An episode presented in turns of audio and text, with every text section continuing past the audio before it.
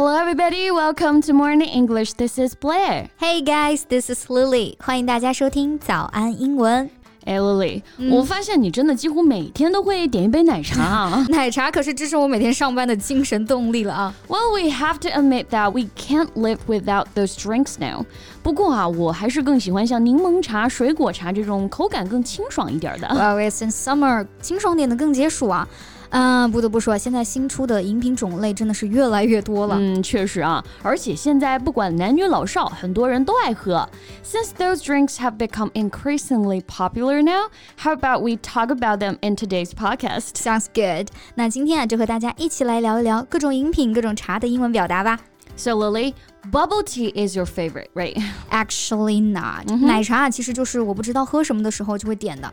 奶茶，奶茶嘛，其实就是牛奶加茶。我们通常呢就会用到 milk tea 或者 bubble tea 这两个表达。对，milk tea 更多指的是传统的英式奶茶啊，就是像红茶加牛奶，and with some desserts. The one we usually drink is called bubble tea. 那奶茶里的珍珠呢是由木薯做的，木薯 tapioca，T A P I O C A，所以吃的珍珠 啊，我们就可以说 tapioca balls。Along with tapioca balls, bubble tea can also include different jellies, puddings, and more. But I don't like too many toppings. It tastes like sweet porridge. 像喝粥有点太夸张了啊，不过呢，我也不喜欢很多配料啊。Toppings top 我们都知道啊，指顶部，那放在顶部的呢就是配料配菜。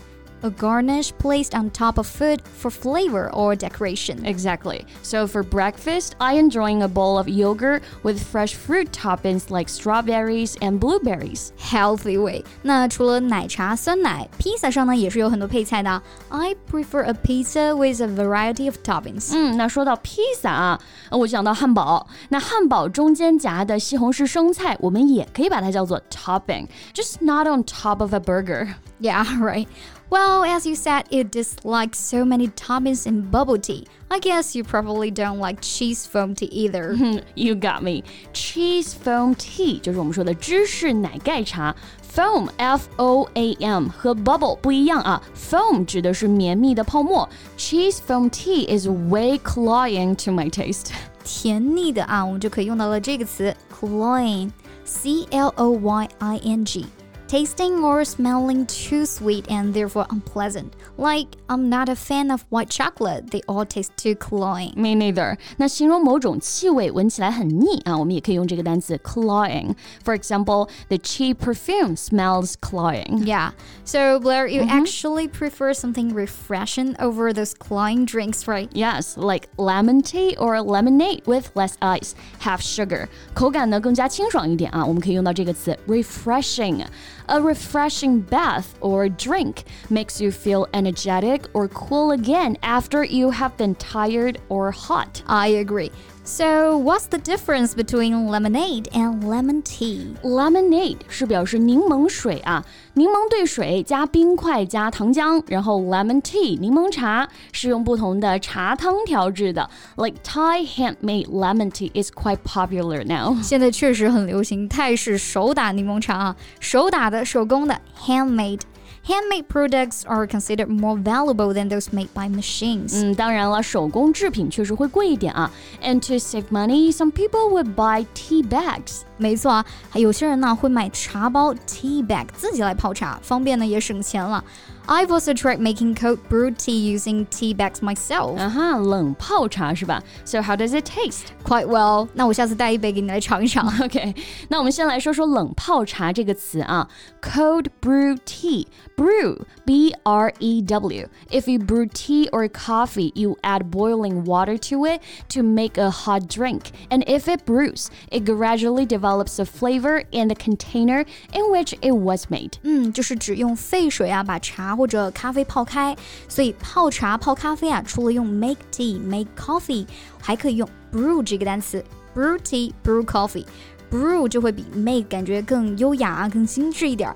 翻译的好听一点呢，就是沏茶或者是煮咖啡了。That's right. So cold brew 冷萃冲泡啊，就是用冷水去冲泡，taking time slowly to allow the flavors of tea or coffee to gradually release. 嗯，就是用冷水泡着，慢慢的让茶香呢或者咖啡香散发出来。OK，那刚刚讲了很多夏日的冰饮啊，刚好呢也可以和大家科普一下正常冰、少冰、去兵可以怎么表达？嗯，正常兵就是 regular ice，少兵呢，我们可以说 less ice or easy ice。嗯，我在美剧里啊，就经常看他们点咖啡的时候会说 go easy on the ice。Right，还有去冰啊，很简单，就是 no ice。那甜度的选择呢，也刚好可以讲一讲，正常糖 regular sugar，少糖 less sugar，半糖 half sugar，微糖 low sugar or light sugar。那无糖呢，我们会说 sugar free。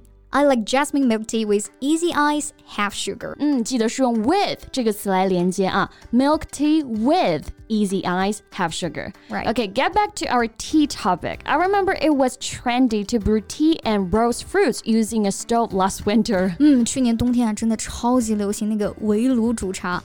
People sit around the stove, have snacks and desserts with hot tea, and chat with their friends.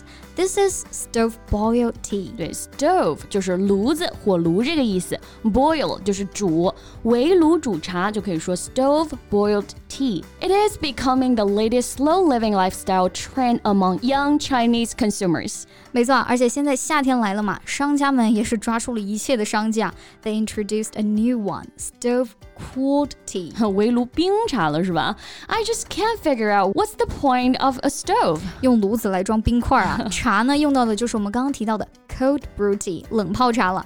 So have you ever been to that kind of place, or are you interested in stove cooled tea? No, not at all. 就说性价比很低啊，体验感也很一般。 They just want some beautiful pictures instead of enjoying the tea culture there.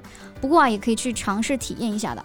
OK，那今天呢和大家分享了一下关于现在各种流行的饮品啊，用英语怎么表达。奶茶呢就是 bubble tea、milk tea；奶盖茶 cheese foam tea，which is cloying to your taste。 还有手打柠檬茶 （handmade lemon tea）、冷泡茶 （cold brew tea）。They taste quite refreshing. Right，还有超火的啊适合打卡拍照的围炉煮茶 stove boiled tea，围炉冰茶 stove cooled tea。 没错，那还顺便给大家讲了一下冰块多少和甜度的表达。那你最喜欢的饮料是什么呢？Welcome to share with us in the comment section. Remember to use these expressions when ordering drinks next time. That's all we have for today. Thank you so much for listening. This is Lily. This is Blair. See you next time. Bye. This podcast is from Morning English. 学口语就来早安英文。